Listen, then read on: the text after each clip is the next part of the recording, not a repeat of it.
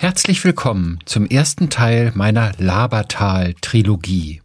Das Labertal hat seinen Namen von der Schwarzen Laber, einem Fluss, der sich zwischen Neumarkt in der Oberpfalz und Sinzing bei Regensburg über circa 80 Kilometer durch eine wunderschöne Natur im bayerischen Jura schlängelt, vorbei an Burgen und alten Mühlen, Wander- und Radwegen und kleinen Städten und Ortschaften mit netten Menschen. Und weil es im Labertal so viel Interessantes zu sehen und zu erleben gibt, ist aus dieser ursprünglich geplanten einfachen Labertal-Podcast-Episode eine Labertal-Trilogie geworden. Mein erster Gesprächspartner in diesem ersten Teil der Trilogie ist die Juniorchefin der Friesenmühle, einem charmanten Landgasthof mit Pension in Beratshausen. Viel Spaß beim Zuhören. Mein Name ist äh, Maria Seitz. Ich bin die Tochter des Hauses oder eine der Töchter des Hauses. Okay. Frau Seitz, wir sitzen in einem ganz tollen Gasthof, umgeben von Wasser und ich weiß, dass das eine Mühle war. Wo genau sind wir hier gerade? Also wir sind in der Friesenmühle. Wir sind direkt an der Schwarzen Laber gelegen. Wir sind, gehören zum Ort der Gemeinde Beratshausen und sind ja im Regensburger Landkreis ansässig und ja im bayerischen Jura. Wie weit sind, sind wir da von Regensburg? So circa 30 Kilometer sind wir entfernt von Regensburg. Etwa 30 Kilometer, mhm. ja. Jetzt verraten Sie mir doch mal eins. Ich weiß, was ein Friesennerz ist, aber was ist eine Friesenmühle? Wo kommt denn dieser kuriose Name her? Friesen kenne ich eigentlich nur von der Nordsee. Man kennt sie nur von der Nordsee und wir haben eigentlich auch mit dem Norden nicht so viel am Hut. Es war um 1700 war eine Müllersfamilie hier ansässig und der Müller hieß Paul Fries. Und dann war es eben die Mühle, die Mühle von dem Fries. Und nun ist das ja eine, es war einmal eine Mühle. Mhm. Wann ist die denn eigentlich entstanden? Also wie alt sind denn, ist dieses Anwesen, dieses Gehöft hier so in etwa? Ich habe gehört, das ist schon bannig alt, also richtig mhm. alt. Also wohl urkundlich erwähnt ist zum ersten Mal im 11. Jahrhundert geworden. 11. Jahrhundert, mhm. wow. Und ja, es war da am Anfang eher, also die Mühle wurde genutzt, es war landwirtschaftlicher Gutsbetrieb und die Gastronomie wurde halt stetig immer erweitert. Zuerst waren es nur in den Sommermonaten, weil wir doch, früher war das eine wichtige Handelsstraße an der Schwarzen Laber zwischen Nürnberg und Regensburg, war auch Gästeaufkommen da in den Sommermonaten. Und so hat sich das im Laufe der Geschichte weiterentwickelt. Und äh, ist es denn die ganze Zeit eigentlich im Familienbesitz? War das immer die Familie Seitz, die äh, hier das bewirtschaftet hat? Also wir sind auf jeden Fall Mitte 19. Jahrhundert auf jeden Fall. Weiter gehen unsere Forschungen noch nicht so weiter, aber schon eine ziemlich lange Zeit.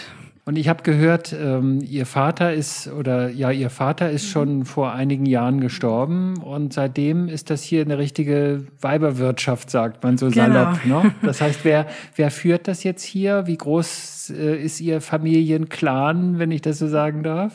Ja, also unsere Mutter ist die Frau des Hauses sozusagen und die Erika, richtig? Genau. Mhm. Und wir drei Töchter helfen halt, wo es geht, helfen wir zusammen. Und äh, was machen Sie jetzt zum Beispiel hier, wenn Sie helfen? Stehen Sie in der Küche oder stehen Sie am Zapfhahn oder machen Sie die Zimmer? Im Familienbetrieb ist man überall einsetzbar. Gell? Man ist gut angelernt worden, man kennt das von der Pike auf. Ja. Aber mein Part ist eher so Gäste, Service, Hintergrund, bisschen Marketing, Einkauf, mhm. was eben so anfällt. Und was kann man denn, also so, einen, so einen typischen bayerischen Gasthof stelle ich mir vor, einerseits kann man da natürlich übernachten, mhm. das ist das eine. Das andere ist, man kann gut essen und trinken. Was kann man denn bei Ihnen leckeres essen? Also das gute Essen ist immer wichtig, gerade in Bayern gehört es dazu. Gell? Und wir sind bekannt für unsere Spezialitäten, ist zum einen das Wild. Also die Eltern, jetzt die Mutter geht immer noch zur Jagd. Echt immer noch? Also, ja, Wahnsinn. also wir wissen, wo es wild herkommt, ist wirklich aus den heimischen Wäldern. Mhm. Und dazu haben wir immer noch unsere frischen Forellen. Haben Sie eine eigene Forellenzucht oder holen Sie die ganz normal aus dem aus dem Bach oder wie ja, machen Sie das? Zum Teil eben aus der schwarzen Laber, nicht alles, weil wir doch ein bisschen mehr brauchen, aber die kommen schon aus regionalen Gewässern, ja. Wenn wir jetzt nochmal vom, zum Essen zurückkommen, also Fleisch ist ja so mein Gemüse ja. sozusagen. Also ich bin nicht der ganz große Fischesser, auch wenn ich aus dem Norden komme, aber Fleisch ist mir da lieber. Was kommt denn hier so typisches, auch regional typisches vielleicht auf den Teller? Also typisch für Bayern ist natürlich ein richtiger Schweinsbraten mit einem guten Reibergnödel, gute Soße dazu. Gibt's auch das Schweinschäufel, ist die Schulter mit einer schönen Kruste drauf. Mhm. So was wird gern gegessen. Was essen Sie am liebsten? Also wenn wir vom bayerischen Wirtshaus reden und jetzt kommt dann die Biergartensaison, das ist ein guter Wurstsalat schon was Feines. Ein schöner Wurstsalat, ja. Also den würde ich ja auch gerne gleich genau. nochmal probieren. Aber wenn Sie jetzt sagen, Spatzel, Ihr Mann, die Küche bleibt kalt, wir essen mal hier jetzt hier und ich kann mir was wünschen. Was würden Sie sich am liebsten wünschen? Ja, die Forelle ist schon was Feines, gell? Die Forelle. Mhm. Sie sind mehr Fisch. Mhm. Wenn jetzt äh, Urlauber, Touristen aus dem fernen Brandenburg oder wo auch immer hierher kommen und die kennen sich gar nicht hier aus, die haben vielleicht gehört ja Regensburg, Weltnaturerbe, das schauen wir uns mal an, aber dann wollen wir mal so ein bisschen die Natur genießen und wir wollen ins Labertal und wir wollen gerne in Beratshausen in dem schönen Gasthof hier, die Friesenmühle, übernachten, vielleicht zwei, drei Nächte. Mhm. Was erzählen Sie denn den Gästen, wo sie hingehen sollen, was man sich angucken muss? Was kann man denn hier so erleben? Also wenn Sie aktiven Natururlaub wünschen, ist natürlich mit einer Rad ideal. Wir sind direkt am Radnetz angeschlossen, sei es der Radweg im Tal der Schwarzen Laber oder man kann auch ins Nabtal oder Regental. Also wir haben gute Verbindungen. Mhm. Auch zum Wandern ist sehr schön. Mhm. Es geht bei uns der Regensburger Burgensteig vorbei. Wir haben in Beretshausen die Schlossruine Ehrenfels. Mhm. Ist auf jeden Fall ein Besuch wert, da mal hinauf zu, zu wandern und auf die geschichtlichen Spuren zurückzugehen. Ist das weit? Läuft man da weit? Weil vielleicht so eine gute Stunde, gute wenn Stunde. überhaupt, ja. ja. Man soll ja genießen, gar die Natur genießen und nicht. Man ist nicht auf der Flucht. Genau, so ist es. und hat man dann von da oben irgendwie einen schönen Blick? So ins Tal oder weil Burgen sind ja meistens oben. Ja, es ist oben um die Burg ein schöner Buchenwald, aber es gibt einen Ausschnitt, da sieht man über den Ort recht schön. Und was kann man sonst noch machen? Also man kann ein bisschen äh, den Burgensteig langlaufen, mhm. man kann Rad fahren, was macht man noch? Was oder was muss man noch unbedingt gesehen haben? wenn man hierher kommt? Wir haben schon angesprochen, unsere Weltkulturerbestadt Regensburg ist natürlich immer einen Besuch wert. Mhm. Dann gibt es auch viele schöne Sehenswürdigkeiten in der Nähe, wie in Kelheim, der bekannte Donaudurchbruch, wo man schön mit dem Schiff durchfahren kann. Oder die Walhalla, ist auch ein bekanntes Monument hier in der Region. Und hier im Labertal, was ist denn genau das Labertal eigentlich? Also das Labertal äh, erstreckt sich eben an der Schwarzen Laber. Mhm. Die Schwarze Laber entspringt in der Gemeinde Neumarkt, äh, im Landkreis Neumarkt, Entschuldigung. Und ähm, ja, sie schlängelt sich auf gut 80 Kilometer eben durch das Jura-Gelände. Also es sind scharfe Felsen kann man sehen am, am Flussufer, mhm. Trockenhänge, schöne saftige Wiesen. Also ist sehr abwechslungsreich und abschnittsweise auch sehr romantisch naturbelassen. Also auf jeden Fall was fürs Auge. Und zum Erholen, zum Genießen. Zum Klettern zum wahrscheinlich auch. Klettern kann man auch, genau. Ja. Gibt es bestimmte Abschnitte, die genutzt werden können. Mhm. Und Sie sind doch hier groß geworden. Mhm. Also Sie sind hier wahrscheinlich im Ort geboren, wenn nicht sogar hier im Nachbarort. Haus. Im Nachbarort. Egal. Hier jedenfalls mhm. in, der, mhm. in der Region. Und äh, wie ist denn das so als äh, so auf dem Dorf hier in Bayern, so als junges Mädchen? Äh, ist da viel los oder muss man da immer nach Regensburg in die Disse? Oder was macht man hier eigentlich so als junger Mensch? Ja, also ich denke mal gerade am Land, was sehr wichtig ist, doch das Vereinsleben. Also man fühlt sich dann doch gut aufgehoben und gerade jetzt in Bayern, wenn die Sommerzeit losgeht, geht die Festelzeit los, dann ist man schon unterwegs und trifft die Leute und trifft sich. Was sind das so für Feste? Was, was feiert man hier so? Es sind natürlich, äh, in den Ortschaften gibt's Bürgerfeste, oft im Sommer, wo man schön die abendlauen Abende nutzen kann. Dann gibt's mhm. die Volksfeste natürlich und vielleicht Konzerte in der Regel also es rührt sich am Land schon etwas. es rührt sich was. Und das ist dann auch so der Kontakthof sozusagen. Da lernt man dann auch jemanden kennen. Ja, und was natürlich auch dazu gehört, ist der normale schöne Wirtshausbesuch. Also im Biergarten im Sommer kann man es gut aushalten. Und das haben Sie hier auch. Also hier kann genau. man auch draußen dann vor der Tür hocken. Genau. Oder, ja? Schön unterm Kastanienbaum lässt sich gut aushalten. Was trinkt man hier für ein Bier? Also natürlich in Bayern gutes helles Bier. Dann haben wir auch das gute ähm, ein dunkles Bier. Also haben im Labertal gibt's viele Brauereien und die regionalen Biere, die also bieten wir auch unseren Gästen an. Und äh, dann habe ich gehört, es gibt ja nicht nur die Friesenmühle, sondern irgendwie ist das ja quasi das Tal der Mühlen. Hier mhm. sind ja Mühlen ohne Ende. Was war denn das genau für eine Mühle hier eigentlich, die Friesenmühle früher? Also war das eine, eine Wassermühle oder was ist? Oder? Also es waren früher, ganz früher waren zwei Wasserräder hier am bei uns am Haus eingebaut. Mhm. Und es ähm, ganz früher war aber eine Glasschleiferei dabei und es wurde aber dann später genutzt als Getreide- und Sägemühle. In den 50er Jahren wurden die Mühlen im Labertal elektrisiert, mhm. also wurden umgebaut. Und unser äh, Sägewerk wurde auch bis in die 90er Jahre auch betrieben. Ach, bis in die 90er Jahre mhm. noch? Wow. Genau ist auch noch alles, alles noch da. Ist alles das hier vorhanden. das große Gebäude vor dem Haus, wo ja, die Uhr, der die Uhr hängt? Ist? Genau, richtig. Ah, da wo mhm. die Uhr hängt. Das war das Sägewerk. Genau. genau. Was ist da jetzt mit in dem Gebäude? Oder passiert ja, da, da ist, irgendwas? Da ist noch alles da. Also wir die haben, Säge wir haben das da. so belassen, weil es ist ja großer Schatz auch, gell? Ja, ja, genau, genau. Und das kann man sich dann als Gast mal anschauen auch, oder? Ja, zu gegebenen Anlässen. Also jetzt müsste man ein bisschen herrichten, aber wir ja. bewahren das auf als doch wichtiger Teil der Geschichte ist. Gell? Nun sitzen wir ja hier in einem großen Gastraum. Wie viele Leute passen hier rein, so zum Feiern? Also in unserer Gaststube passen so gute 80 Personen rein, also haben Platz. Natürlich hier schön mal Blick äh, ins Grüne, auch zur Laber hin. Ja. Hier unsere imposante Eisenbahnbrücke, die vor drei Jahren ihr 145-jähriges Bestehen feiern konnte. Wie hoch ist die, diese Brücke? Äh, 42 Meter. Wow. Die dritthöchste in Bayern. Und die, da fahren immer noch die Züge rüber? Immer noch. Also die hält was aus, gell? Also wenn ich nach Parsberg fahre oder so, dann steige ich hier in Beratshausen, aber dann fahre ich nicht über die Brücke, die kommt Nein, erst später. also in ne? Beratshausen haben wir die Altzugstation. Mhm. Also man ist eigentlich gut verbunden mit den ja. Nachbarregionen. ICE-Verkehr fährt ja durch die Strecke Nürnberg-Regensburg bis nach Wien. Und auch wenn Sie jetzt hier Urlaub machen, also es fährt stündlich ein Zug nach Regensburg gute 20 Minuten sind sie mitten im Stadtzentrum. Also man muss gar nicht mit dem Auto hierher kommen, man kann das auch ganz kann gemütlich hier mit genau. der Bahn hinzuckeln. Keine Parkplatzsuche, die Landschaft genießen beim Reinfahren. Wie viele Zimmer haben Sie hier eigentlich? Wir haben äh, zwölf Zimmer. Zwölf Zimmer. Genau. Und das sind Doppelzimmer, Einzelzimmer, gemischt, oder? Gemischt, mehr Doppelzimmer, ja. genau. Dann bedanke ich mich erstmal ganz recht herzlich. Sehr gerne, danke für Ihren Besuch. Ja, danke, gerne, gerne. danke für die Aufnahme. Und ich denke, dann probieren wir jetzt mal den Wurstsalat, Sehr gerne, ja, guten und, Appetit. Und ein gescheites Helles. Sowieso, das gehört dazu. Vielen Dank, danke, gerne. danke. Woher kommt eigentlich der Name Labertal? Und was macht das Labertal so besonders attraktiv für Urlauber? Das erklärt jetzt Cornelia Bubb vom Tourismusbüro des Landkreises Regensburg. Vor mir sitzt jetzt gerade die Cornelia alias Conny Bubb aus Regensburg vom Tourismusbüro. Conny, wir sind hier gerade im Labertal.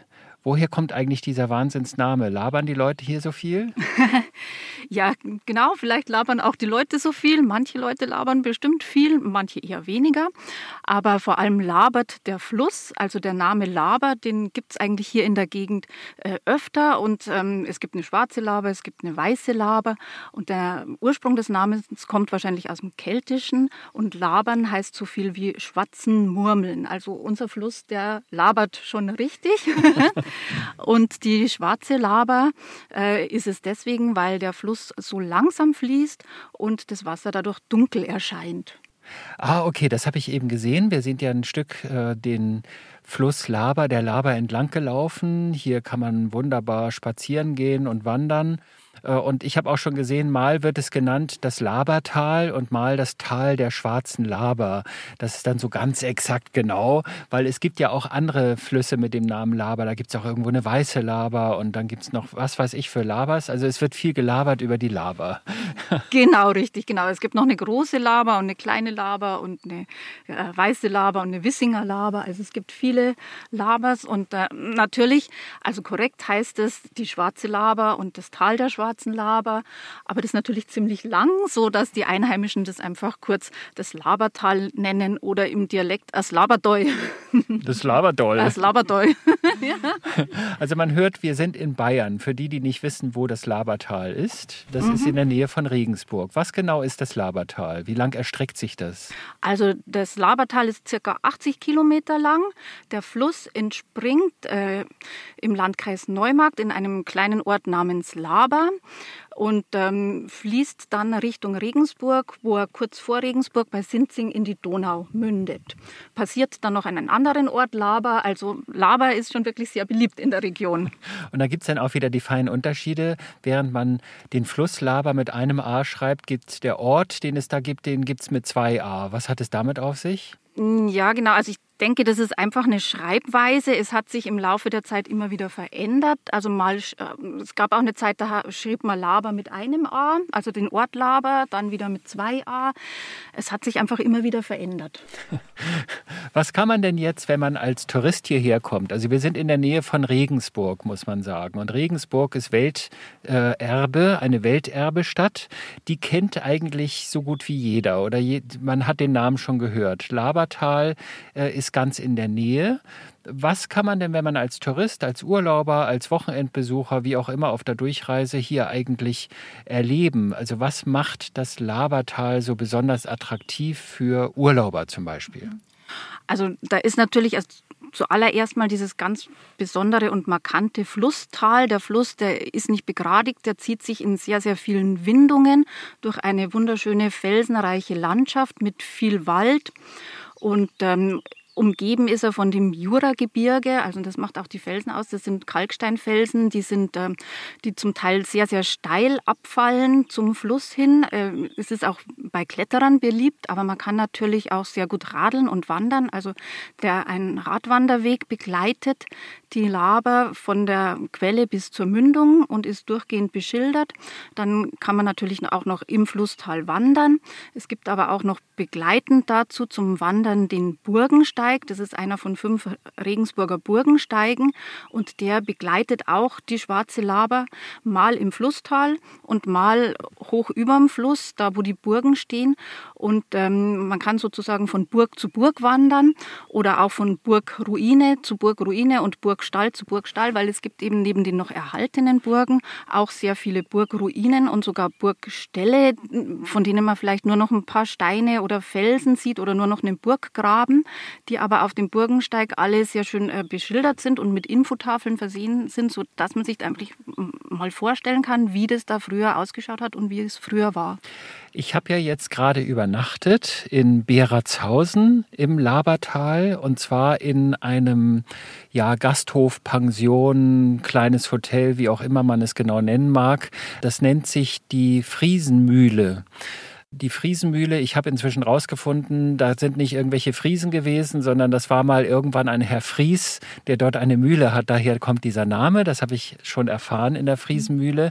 Nun ist das ja nicht die einzige ehemalige Mühle. Hier gibt es ja Mühlen an jeder Ecke. Ja, also hier gibt es sehr, sehr viele Mühlen und ähm, ursprünglich waren die Mühlen alle da, um Getreide zu mahlen. Und es hat sich aber im Laufe der Zeit verändert und äh, den Erfordernissen angepasst. Und so, da gab es dann Hammermühlen, Papiermühlen und äh, weitere Mühlen, Farbmühlen, Pulvermühlen, also alles Mögliche. Ähm, die Mühlen waren früher sehr oft in der Hand von Feudalherren oder von der Kirche. Heute sind sie meistens im Privatbesitz und die meisten Mühlen sind auch aufgegeben. Also es gibt eigentlich nur noch eine Getreidemühle bei Sinzing, die auch, wo auch heute noch Mehl gemahlen wird und das wird dann ähm, regional verkauft. Ähm, ansonsten sind aus den meisten Mühlen Gasthöfe geworden. So wie in Beratshausen beispielsweise. Genau. Genau. Und äh, man kann also hier Radfahren. Es gibt einen tollen Radwanderweg entlang des Flusses der Laber. Es gibt einen Wanderweg oder gleich mehrere. Da gibt es diesen Burgensteig. Das ist dann der Wanderweg, der oben in der Höhe von Burg zu Burg geht, richtig? Genau, der geht oben in der Höhe von Burg zu Burg, aber er wechselt auch dann manchmal wieder ins Flusstal runter, sodass der eben sehr abwechslungsreich ist. Also sowohl landschaftlich wie auch von, man hat ein bisschen eben äh, den Naturaspekt, man hat ein bisschen auch einen kulturellen Hintergrund. Man kommt natürlich dann auch an vielen Mühlen vorbei und Biergärten, sodass auch für das Kulinarische gesorgt ist. Wenn wir jetzt mal ganz kurz eine Exkursion machen in die Kulinarik. Also hier kann man, hier gibt es ganz viele Gasthöfe. Und wenn man sich das so vorstellt, so urbayerisch mit Biergarten und irgendwann wird das ja auch alles wieder aufhaben. Die Biergärten eröffnen ja jetzt schon oder haben jetzt wieder auf die Außengastronomie, aber irgendwann wird es auch drinnen wieder aufmachen. Was kann man denn Tolles eigentlich hier typisch im Labertal essen? Was ist so gastronomisch äh, was sind da so die Highlights? Was isst man hier typischerweise? Also ganz typisch für Bayern ist natürlich der Schweinebraten mit den Knödeln. Es gibt aber auch sehr guten, also alles ganz viel, was Braten ist. Äh, Rinderbraten, Sauerbraten und dann sind natürlich immer typisch die Knödel, entweder Kartoffelknödel oder Semmelknödel. Das gibt es mit Kraut oder Salat oder Krautsalat. Dann hat man die Kombination von beiden. Ähm, was es dann noch ähm, speziell im Labertal sehr Gutes gibt, ist, dass äh, viele kleine Brauereien ihr eigenes Bier probieren, sodass man eigentlich äh, in vielen Gaststätten auch selbst gebrautes Bier dazu zum Schweinebraten. Schweinebraten oft auch mit Biersoße. Dann kann man den Schweinebraten mit Biersoße essen und das Bier dazu trinken. es gibt ja diesen berühmten Spruch, kein Bier vor vier. Das gilt, glaube ich, hier bei euch in Bayern nicht, oder? Nee, das gilt dann nicht so. Bier ist eigentlich gar kein Alkohol, ne? Fast gar nicht, genau so ist es. genau. Jetzt nochmal, du hast es auch schon erwähnt, also Natur ist besonders wichtig. Man labert nicht nur in der Natur, man läuft durch die Natur, man fährt Rad durch die Natur, man wandert, man kann ganz viel entdecken, man kann sogar klettern hier. Also dieses Jura-Gestein äh, oder das Gebirge, die Region hier, da sind ganz viele Kletterfelsen, fast so wie in der sächsischen Schweiz, so sieht es manchmal aus.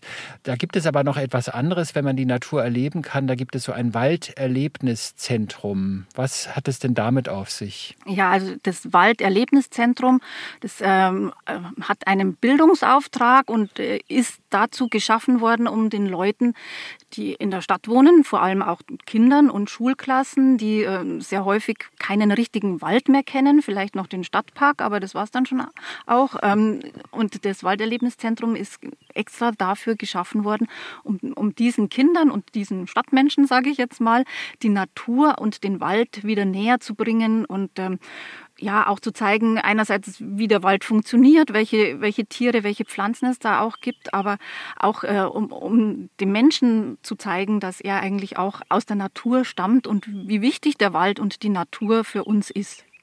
Und das ist in der Nähe von, ich glaube, Sinzing oder wo ist das? Das nennt sich, glaube genau. ich, Sinzinger Walddreiklang oder wie nennt sich das genau, da genau? das nennt sich der Sinzinger Walddreiklang. Das ist jetzt nicht nur das Walderlebniszentrum, sondern da gehört auch noch dazu der Schönwert Märchenpfad. Also der Herr Schönwert, der war auch ein Märchensammler, ähnlich wie die Brüder Grimm und hat die Märchen aus der Region gesammelt.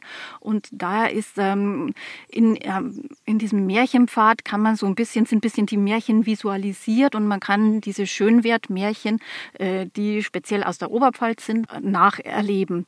Und dann gehört das Walderlebniszentrum dazu und dann gehört äh, aber auch noch der Kletterwald dazu. Das ist ähm, ja kommerziell, rein für den Spaß, rein für das Vergnügen. Wer das gerne macht, wer ähm, sich darauf traut, der kann da von Baumwipfel zu Baumwipfel klettern. Also das sagt das, dieser Dreiklang, das sind diese drei äh, Schwerpunkte. Genau, richtig. Die du gerade genannt mhm, hast, genau, okay. Genau. Mhm. Und da gibt es eine Frau Ammann, das ist die Försterin, die, glaube ich, seit 20 Jahren das dort leitet und die besuchen wir jetzt gleich mal und da bin ich schon ganz gespannt. Ja, schön, ich auch. Conny, hab erstmal vielen Dank. Ja, gerne. Conny Bob hat eben schon vom Walderlebniszentrum Regensburg und dem angeschlossenen Kletterwald bei Sinzing gesprochen. Und dort habe ich meine beiden nächsten GesprächspartnerInnen getroffen. Den Auftakt macht die sympathische Försterin und Leiterin des Walderlebniszentrums Michaela Amann. Frau Amann, wir sind im Labertal. Und hier gibt es ein Walderlebniszentrum, das führen Sie. Und da passt natürlich, dass Sie Försterin sind. Wie lange sind Sie schon Försterin? Ich wurde 97 mit dem Studium fertig und bin die, also über 20 Jahre in meinem Beruf und die meiste Zeit davon in der Umweltbildung tätig. Und das ist dann zu Ihrer Profession geworden in dem Walderlebniszentrum, weil für mich hört sich das so an, da kann man nicht nur was erleben, da wird man auch gebildet. Ja, das stimmt, aber bei mir war es schon vor der Berufseinsatz schon Profession. Ich habe das schon im Studium gesucht und mich spezialisiert. Damals war das in Deutschland noch nicht so weit verbreitet. Ich habe Ausbildungen in der Schweiz absolviert im Umweltbildungsbereich und war dann die erste Försterin, also Ganztagsstelle in Bayern, damals in Nürnberg. Was genau machen Sie denn jetzt hier? Oder fragen wir mal andersrum. Wenn man jetzt als Urlauber, als Tourist ob jetzt aus dem fernen Brandenburg oder hier irgendwo aus Bayern hierher kommt.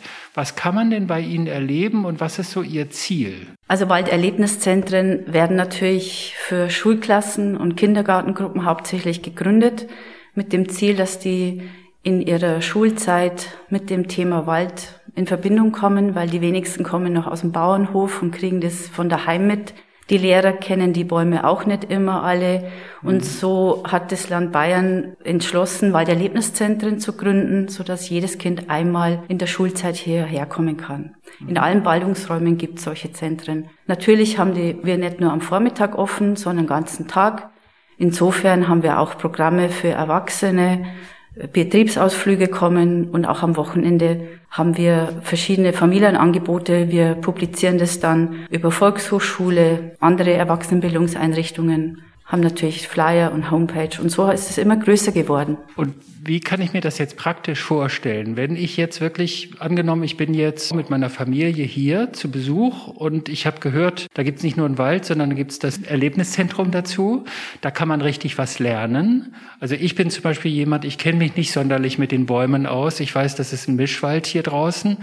Äh, ich weiß, dass der Wald leidet. Aber was kann ich denn nun genau hier bei Ihnen lernen? Muss ich da einen Kurs belegen? Komme ich da hierher und werde an die Hand genommen von Ihnen und äh, Sie erklären mir das? Oder wie muss man sich das praktisch vorstellen? Also praktisch ist es so, dass nicht immer Führungen stattfinden, sondern dass wir um unser Gebäude im Gelände einen Walderlebnispfad angelegt haben mit verschiedenen Stationen, wo sie unterschiedliche Themen dann auffinden. Das kann ein Arboretum sein, wo fremdländische Bäume, die klimatisch zu uns passen, angebaut werden. Das ist natürlich jetzt mit der ganzen Klimaveränderung ganz interessant. Wir haben aber auch ein Waldlabyrinth, das so ausgerichtet ist, dass man auch mit dem Kinderwagen rein kann. Und das Original wurde in einem Kloster in Regensburg gemalt. Und wir haben das einfach 25-fach vergrößert und auf den Boden gelegt. Und das hat sich die Natur wiedergeholt. Und mittlerweile kann man da gar nicht mehr einsehen. Wir haben eine Tiersprunggrube, eine Kanzel, wo man aus sehen kann und äh, da haben wir Tiersilhouetten versteckt. Tiersilhouetten,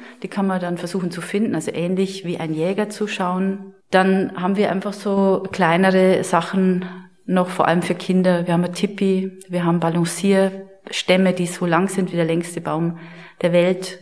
Mhm. Und ja, viele kleine sportliche Balanciereinheiten. Wenn man unten an der Straße das Auto abstellt und hier hochläuft, da sieht man ja schon auf der rechten Seite diese Baumstämme, die ineinander gesteckt sind. Ist das das, was Sie gerade sagten? Genau, das ist richtig. Wir versuchen immer Attraktivität mit Wissen zu verbinden. Das ist ein aneinandergestückelter Baum. Die Kinder können drauf balancieren.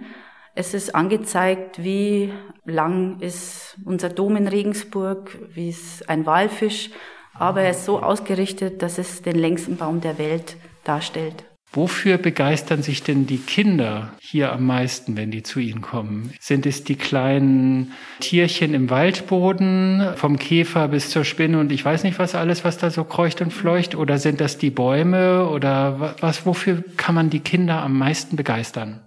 Also aus meiner Sicht, glaube ich, ist es die Natur selber. Das heißt, spielen mit Stöcken, mit Zapfen, mit Bucheckern. Deswegen haben wir auch nur wenig klassische Bauwerke, die an einen normalen Spielplatz erinnern. Wir haben zum Beispiel im Wald ein Hüttendorf, das ist so entstanden, dass wir immer eine Woche mit Kindern von einem Ferienprogramm das selbst gebaut haben. Jedes Jahr wieder eine und so ist fast so eine kleine Westernstadt entstanden und die Kinder spielen da selber, entwickeln Geschichten Und man sieht immer wieder, dass die mit Stöcken dann da weitergebaut haben. Und das ist eigentlich für mich das Schönste, wenn die wieder lernen, Kind zu sein. Das ist das Ziel sicherlich. Erleben Sie das auch, dass da Kinder aus der Stadt kommen, die haben so, so gar keine Ahnung und erschrickt Sie das manchmal? Ja, das erschrickt mich schon. In den Führungen am Wochenende bekomme ich es nicht so mit. Da sind die in Begleitung der Eltern. Aber mir ist es schon ganz oft bei Führungen passiert, dass er dritte Klasse, dass viele Kinder da zum ersten Mal im Wald sind. Also nicht im Stadtpark, mhm. sondern wirklich im Wald. Und eine Geschichte, die ist letztes Jahr passiert, da war die Anregung an die Kinder, die sollen aus Naturmaterialien ähm, Insekten nachbauen. Und ein Junge ist dann so durch den Wald getapst und hat immer gerufen, ich fühle mich wie in einem Computerspiel und ich muss Moos abbauen. Und das sind Momente, da weiß man erst nicht, soll man lachen oder eher weinen, aber das, ja, das ist tatsächlich so. Oder ähm, da waren zwei Eichhörnchen, die sind um den Baum, haben sich so gejagt. Und dann war die Frage, wo habt ihr denn die her? Dann habe ich gesagt, die haben wir nirgends her, die wohnen hier. Und dann halt so, ach Quatsch, das glaube ich dir nicht erschreckend. Vorhin hatten Sie ein Stichwort genannt, äh, das war das Arboretum. Sie haben hier seltene Bäume. Ich kenne das von der Insel Mainau. Die ganze Insel ist ja ein Arboretum. Äh, also so ein Refugium, so mhm. Parzellen oder Zellen im Wald haben Sie hier auch. Und was sind denn das für seltene Pflanzen und Bäume? Mhm. Das hat eben zum Ziel, diesen Wandel zu zeigen, denn wir Menschen mögen ja Veränderungen nicht so gerne. Im Forst denkt man in anderen Zeitabschnitten und wir werden doch oft in der Forstwirtschaft kritisiert, wenn man fremde Bäume anpflanzt.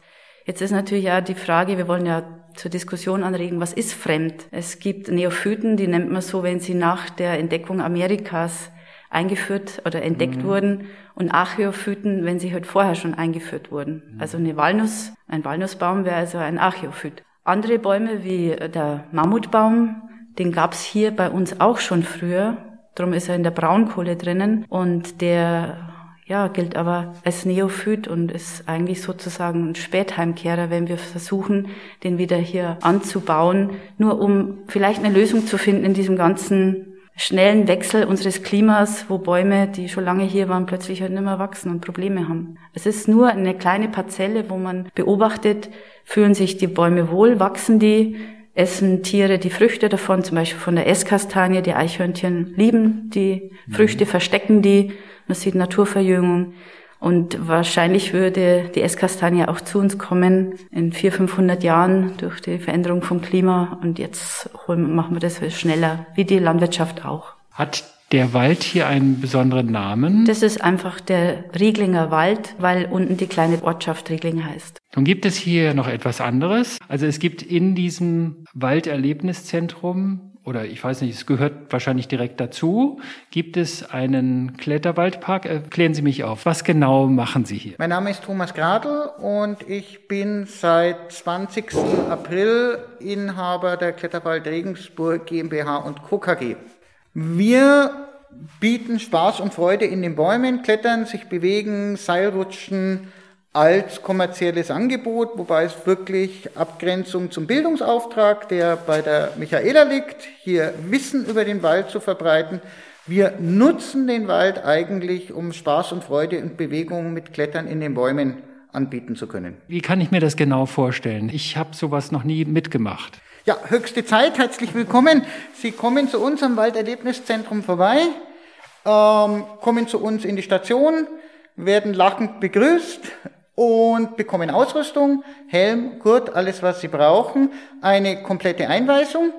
Sie bekommen äh, eine kleine Überprüfung, ob Sie alles verstanden haben, aus sicherheitstechnischen Gründen. Und dann können Sie sich bei uns in verschiedenen Parcours, in verschiedenen Schwierigkeitsgraden, in verschiedenen Höhen auf installierten Elementen in den Bäumen frei bewegen. Wenn Sie sagen in verschiedenen Höhen, wie hoch geht's denn? Wir fangen bei Meter 50 an und hören momentan bei 11,30 Meter auf. 11,30 Meter, da wird manchmal aber dann schon schlottrig in den Knien, oder? Ja, manchmal wird auch schon bei 2,50 Meter schlottrig in den Knien, aber deswegen fangen wir langsam an und jeder kann sich in der Höhe ausprobieren, wo er es denn gerne möchte. Nun haben Sie gerade gesagt, Sie haben im April hier übernommen. Das ist nicht unbedingt die tollste Zeit, weil wir gerade von der Corona-Zeit reden. Haben Sie zurzeit überhaupt auf oder bereiten Sie nur sich auf den Restart vor?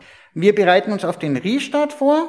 Wir öffnen zu dem Pfingstwochenende und werden dann auch die gesamte Sommersaison da sein und sehen auch die doch schwierige Corona-Zeit äh, auch als große Chance für neue Zielgruppen, für neue Angebote ähm, auch draußen zu etablieren, weiter zu etablieren, äh, durchaus auch als äh, gesunde, fruchtbare Alternative zu Fernreisen. Wie viele, ich nenne das jetzt mal Klettergäste, haben Sie denn normalerweise an einem Wochenende? Zwischen 50 und 250, je nachdem, wie Wetter und Vorbuchung und Saisonalität ist. Wir versuchen lange Staus zu vermeiden mit einem Vorbuchungssystem, so dass jeder die notwendige Betreuung, Sicherheit und Aufmerksamkeit genießen kann.